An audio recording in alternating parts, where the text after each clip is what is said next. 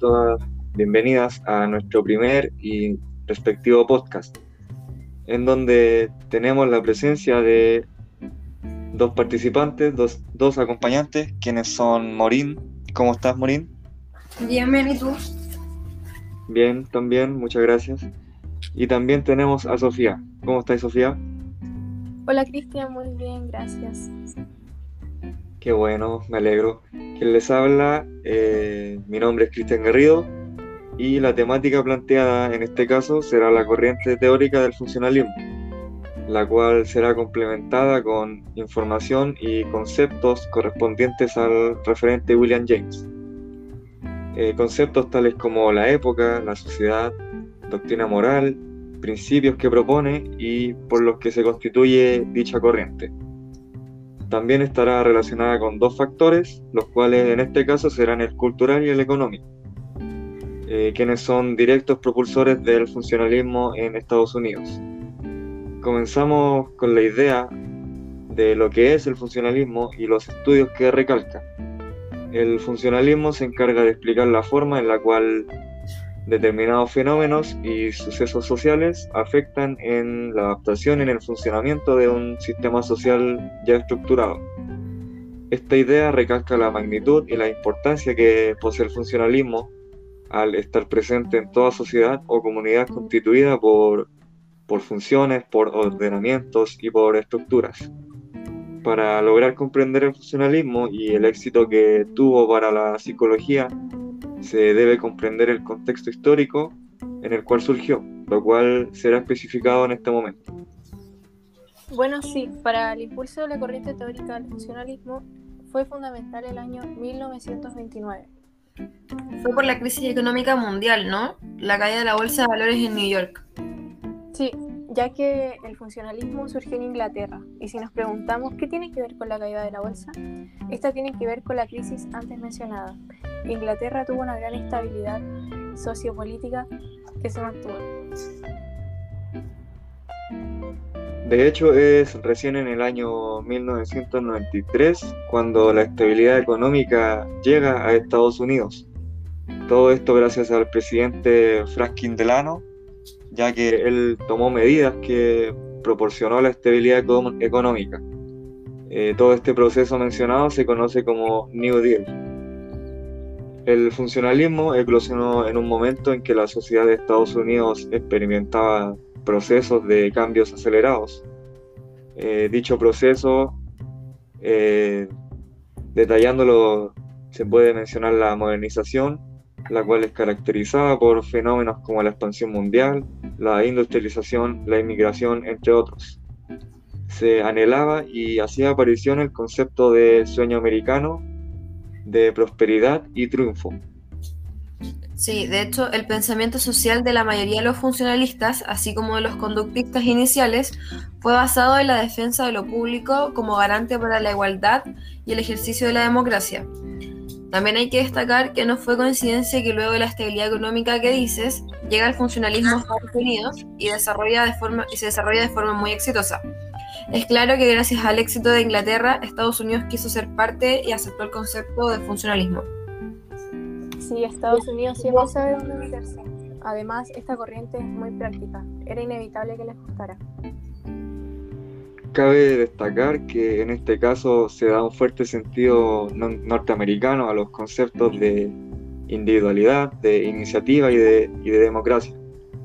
Y según mis conocimientos, eh, en esta corriente están presentes personajes con pensamientos bastante fuertes y poderosos. Dichos personajes pueden ser, por ejemplo, Augusto Comte o el sociólogo francés Émile Durkheim. Sí, por ejemplo, Emil es muy importante para los inicios, debido a que define que los gestos sociales son determinantes en la cultura y en sus acontecimientos. De hecho, cuando esta corriente toma forma y logra abrir camino en la antropología científica, toma un rumbo mayor y se instala con gran éxito. El pensamiento del funcionalismo tiene que ver meramente con la imagen de la sociedad como un organismo individual, esta teoría adopta un modelo organicista que se conecta directamente con lo social, en donde el concepto de función explica la relación entre un todo y sus respectivas partes diferenciadas. Explicado de una manera más sencilla, se puede entender que la relación se puede definir en términos de necesidad, donde el todo se encarga y precisa que sus partes satisfagan ciertas necesidades, todo esto mediante tareas diferenciadas. A su vez, este aborda pequeños enfoques sociales afiliados a la educación, ya que explica que el medio de obtener cualificaciones es la educación formal. En cuanto a las capacidades intelectuales, explica que vienen dadas al azar por persona y que se complementan con las cualificaciones obtenidas. Sí, de hecho es interesante ese punto y hay que recalcar que este pensamiento está fuertemente anclado en la estructura profunda de las ciencias sociales. Sus temas y conceptos son difícilmente evadidos. Bajo mi criterio yo nunca logré entender por qué la popularidad de esta corriente fue tan breve, si era una corriente muy eficaz y muy estable. Mira, según mis conocimientos, esto pasó porque a pesar de ser muy eficaz, tenía muy marcado eso de pensar que lo práctico era todo y la teoría no servía. Al fin y al cabo eso generó vacíos, ya que siempre debe haber algún equilibrio. Por lo mismo es que nace y evoluciona el conductismo. Se afirma justamente este vacío del funcionalismo. Ahora que mencionan el concepto de evolucionismo, se me viene a, a mi mente un gran punto del cual se puede hablar en cuanto al funcionalismo eh, dichos puntos son Darwin y su teoría de la selección natural. De hecho, eso fue un factor del por qué Estados Unidos acepta los avances ingleses, debido a que lo vieron como una forma de explicar también cómo progresaba y era fuerte el país. Es decir, prueba las interpretaciones de Spencer, el cual propone que esto es la explicación del mejoramiento por evolución en escala social. Sí, en consecuencia de este punto, Galton hace un estudio de herencia de facultades mentales, algo que es sumamente darwinista. Esto generó pruebas que sirvieron como herramienta para la psicología, en donde se expandió a Estados Unidos y se convirtió en parte súper importante de la psicología funcional. No hay que olvidar al francés Alfred Binet, que creó una prueba estandarizada de inteligencia en donde se logró medir diferentes procesos intelectuales y surge el término edad mental. Específicamente, él diseñó un método para evaluar aptitudes académicas y con ella logró medir diferentes procesos intelectuales. Claro, en cuanto a la matemática posterior a lo que mencionas, también existe un personaje importante que debemos recordar. Él es Carl Pearson, el británico que traza valores matemáticos para predecir aptitudes y rasgos mentales. Claro, y para seguir dicha teoría, aparecen dos psicólogos que desarrollan la idea de manera más completa. Aparece también Thurston, quien hace un análisis factorial para interpretar pruebas múltiples. Él postula que los factores son totalmente variables esto es lo que posibilitó elaborar un método de producción a lo que son las habilidades individuales. A todos estos antecedentes se hace presente también Benjamin Ruch, el cual fue un director médico del ejército en esa época, quien llega con ideas escocesas, las cuales tienen relación con la observación de trastornos psiquiátricos. Sin duda Rush es de mis favoritos, pero por otra parte, en cuanto a influencias para el funcionalismo, también hay dos corrientes que son bases para el desarrollo de la psicología y son sumamente interesantes. Adivinen cuáles son. Mm, yo creo que psicofísica y fisiología, debido a que obligaron a los psicólogos a replantearse sus métodos tradicionales. Encuentro que es importante destacar la información que da la fisiología en torno a los sentidos que son externos. Exacto. Adiós a la filosofía y hola a la ciencia. Yo estaba pensando en cómo se contempla en la psicología mientras ustedes hablaban. Estamos de acuerdo con que se contempla a sí misma desde dentro y trata de explicar sus interrelaciones de los sucesos que esta observación revela, ¿no? Algo así como entenderse a sí mismo. Mm, yo creo que tiene más que ver con entender nuestros procesos psicológicos, o sea, interiores, y que esto da explicación a los actos que son más observables, ¿no? Sí, exactamente a eso me refiero. Es compleja la idea de que uno mismo pueda entenderse, no va por ahí la idea.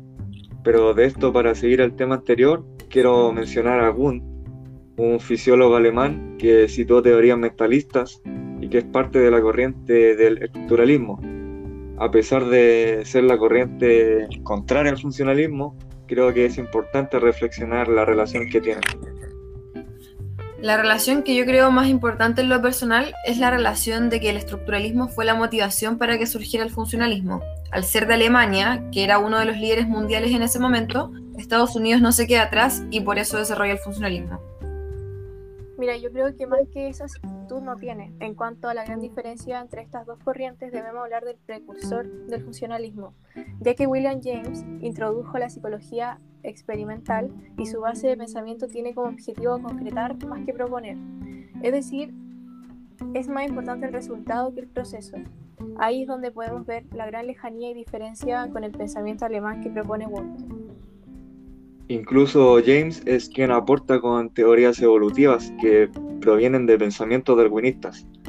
Por lo tanto, a esto se le da un valor a la adaptación del individuo bajo la presión del entorno. Sí, y también sienta como ley que la conciencia es un flujo permanente experiencial. William, al apostar por el pragmatismo, menciona que hay diversas corrientes teóricas que pueden sostener puntos totalmente diferentes, sin embargo, solo las consecuencias son las reales distinciones. Bueno, en conclusión frente a esto, es que todas las corrientes terminan haciendo introspecciones sin resultados concretos. Concreto. William propone la teoría de impacto provechoso y finalmente dice que las experiencias no son una sucesión de unidades de sensación, sino más bien un flujo de hechos subjetivos, tal como mencionas tú, Marina. También es importante mencionar que el estadounidense aboga por la, psicología fisiológica, es decir, que las funciones cerebrales sirven para dar cuenta de la experiencia mental. James propone una teoría que habla de, de las emociones y postula que el organismo responde con ciertos actos reflejos automáticos frente a estímulos. Esto hace una conexión con todo lo mencionado anteriormente, lo cual proviene del esqueleto y de las vísceras. Sin duda, William fue un genio, y sin él la psicología a día de hoy no sería lo que es. En el funcionalismo, la premisa es que primero mostramos aspectos fisiológicos ante un estímulo y luego psicológicos, es decir, las emociones son resultado neto de secuencias de acciones autónomas. Nunca serán la causa. Gracias a William, esto se logra aplicar en el día a día y hasta el día de hoy podemos decir que exactamente eso es correcto. Estamos de acuerdo con que William sienta la idea de que la conciencia es igual a un flujo experiencial, un flujo lleno de hechos subjetivos. Y como conclusión a esto, podemos decir que las funciones cerebrales sirven para dar cuenta a la experiencia mental. Sí, de acuerdo. También quiero agregar que las emociones son el resultado neto de una secuencia de acciones autónomas. Totalmente de acuerdo con usted. Ya concluido el tema en cuanto a James, quiero abrir una conversación frente a la mujer que fue una discípula de William James. Hablo de Mary Winton, nacida en Estados Unidos. Ella fue una mujer la cual estudió psicología en la Universidad de Harvard y a pesar de las represiones hacia su sexo, en esos tiempos logró ser muy exitosa. Su mayor hazaña fue ser la presidenta de la Asociación de Psicología Estadounidense. Ella desarrolló un pensamiento más bien conductista. Me da rabia que se la haya frenado tanto por ser mujer. Si la necesidad no fuera, si la sociedad, perdón, no fuera tan machista, quizá podríamos hablar mucho más de sus descubrimientos y sin duda hubieran sido sumamente importantes. Es una lástima y obviamente no debió ser así. Pero no nos desenfoquemos y mencionando esta palabra toquemos el tema del enfoque de este pensamiento o de esta corriente teórica, la que tiene como objeto y pretende estudiar los propósitos y las funciones de la conciencia del ser humano o sea, los procesos mentales, lo que alude directamente el comprender de manera óptima las propiedades y las características que facultan al individuo. Sí, es cierto. Además, esto le da posibilidad de tener un propósito acerca de cómo era la socialización en el medio, cómo era el trato, cómo era la forma de convivir. Subraya el estudio de la mente como una parte funcional y útil del, del organismo humano. Todo esto que está mencionando se conecta y le da un sentido al estudio para conocer y analizar el impacto que causa en la relación individuo y sociedad. Es muy interesante.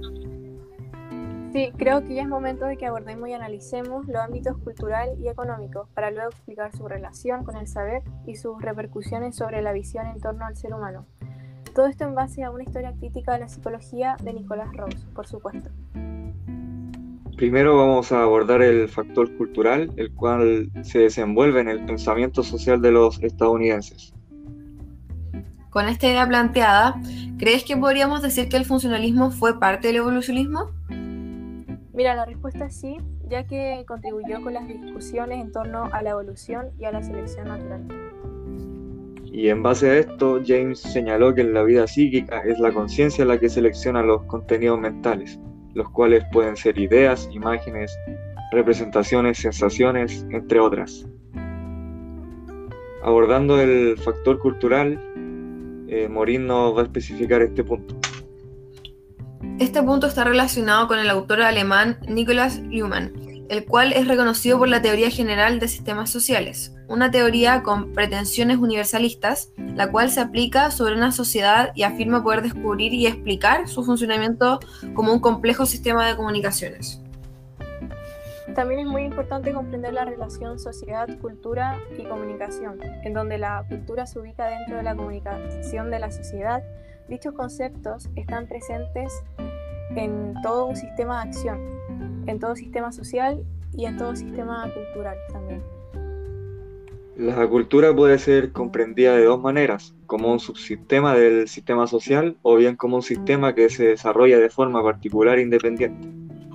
El funcionalismo, en este caso, es utilitarista, es decir, que expone que las acciones de las personas deben sostener un orden establecido en la sociedad, con un fin de bien común, el utilitarismo es uno de los principales propulsores del funcionalismo, perdón, ya que dicha doctrina moral, de alguna manera, representó las ideologías y las posturas de los ciudadanos de Estados Unidos.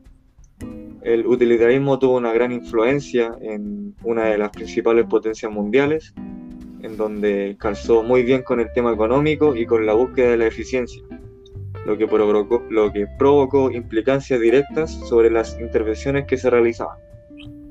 Claro, y en la actualidad el utilitarismo sigue vigente. Un gran ejemplo sería el país itálico, en donde se da uso de un modelo utilitario para lograr un orden y una organización con los pacientes con COVID-19. Por último, el algoritmo tiene una mera relación con el surgimiento de la corriente teórica, Basta con subrayar que los funcionalistas eran a la vez darwinistas por el hecho que resaltaban un valor adaptativo de la conciencia. Su criterio era afirmar que existen funciones psicológicas y biológicas, tales como el crecimiento, la reproducción, la alimentación, respiración, entre otras.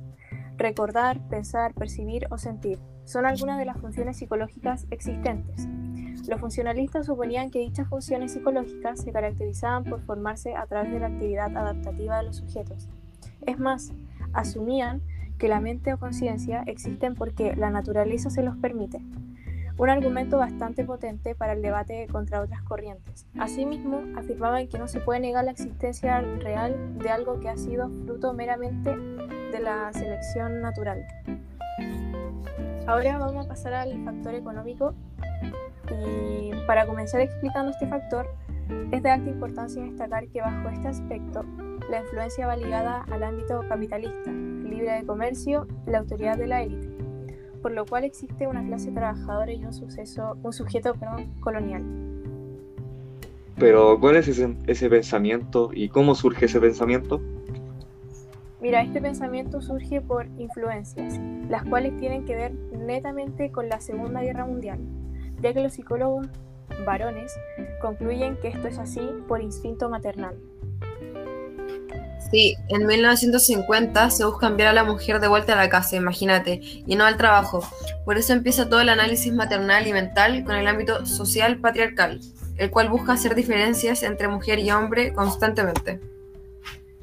Sí, siempre que se trata de economía, existe un cambio en el saber y por consecuencia aparecen los choques de teorías por sus diferentes intereses. Exacto, esto genera alianzas por intereses, los cuales son logros sumamente frágiles. Es curioso pensar que cuando se trata de economía, las alianzas dejan todo de lado, lo que siempre se diferencia entre las personas, entre los países y los continentes. Conceptos como raza, cultura, situación económica, etc. Y todo por un objetivo con intereses en común. Y si hablamos de las consecuencias que tiene este factor, se señala que existe una relación con los acontecimientos del capitalismo y el surgimiento de las disciplinas psicológicas, ya que las condiciones del capitalismo hicieron que se problematice la existencia. Concluyendo este factor, podríamos decir que la relación que existe entre los acontecimientos del capitalismo y el surgimiento de las disciplinas psicológicas es que las condiciones del capitalismo problematizan la existencia y la psicología es la que interviene para traer respuestas a estos problemas. Llegando a este punto y cerrando nuestro podcast, llegamos a las conclusiones y a las reflexiones, en donde si bien el funcionalismo fue una corriente con una trayectoria no muy extensa, logró acotar un pensamiento estable y la posibilidad del surgimiento de otras corrientes, tales como el conductismo, la cual aprovechó el vacío teórico del funcionalismo y se concretó como una corriente más. Los componentes de toda sociedad fueron parte del desarrollo del funcionalismo. Podemos mencionar conceptos como sistema, sociedad, orden, entre otros. Las teorías planteadas y, desarrolladas perdón, no son menores, ya que fueron influenciadas por grandes movimientos. Claro ejemplo, el darwinismo, en donde gracias a esa influencia surge una idea bastante potente en cuanto a lo que es el ser humano en una sociedad. Sí, para seguir concluyendo este tema, también es importante tener en cuenta que a pesar de los variados conceptos acerca del término función, el funcionalismo es basado en la concepción biológica, pues es comparado con un sistema de órganos que cumplen sus funciones para mantenerse vivo. Estudia la cultura y además hechos sociales, en función de cómo se organizan para satisfacer las necesidades de un grupo humano. Y lo que tuvo como principal objetivo fue ver cómo funciona cada persona para adaptarse al cambio continuo. También es quien aporta con teorías evolutivas que provienen de pensamientos darwinistas. Por lo tanto, le da un valor a la adaptación de un individuo bajo la presión del entorno y se le da una aplicación de método científico en el mundo social objetivo. En cuanto a lo último que menciona Sofía sobre la adaptación a individuo, creo que el funcionalismo deja como un gran planteamiento eterno para el hombre en cuanto a su vida, conducta, enfermedades, etc. Es muy importante el vernos como seres evolutivos que se adaptan constantemente según la necesidad o la presión ambiental. Ya planteados en este punto y cerrando nuestro podcast, esperamos sinceramente que haya sido un buen acompañamiento para el oyente y que haya sido una gran fuente de conocimiento en cuanto al funcionalismo. Muchas gracias a los oyentes y a los que hicieron posible esto.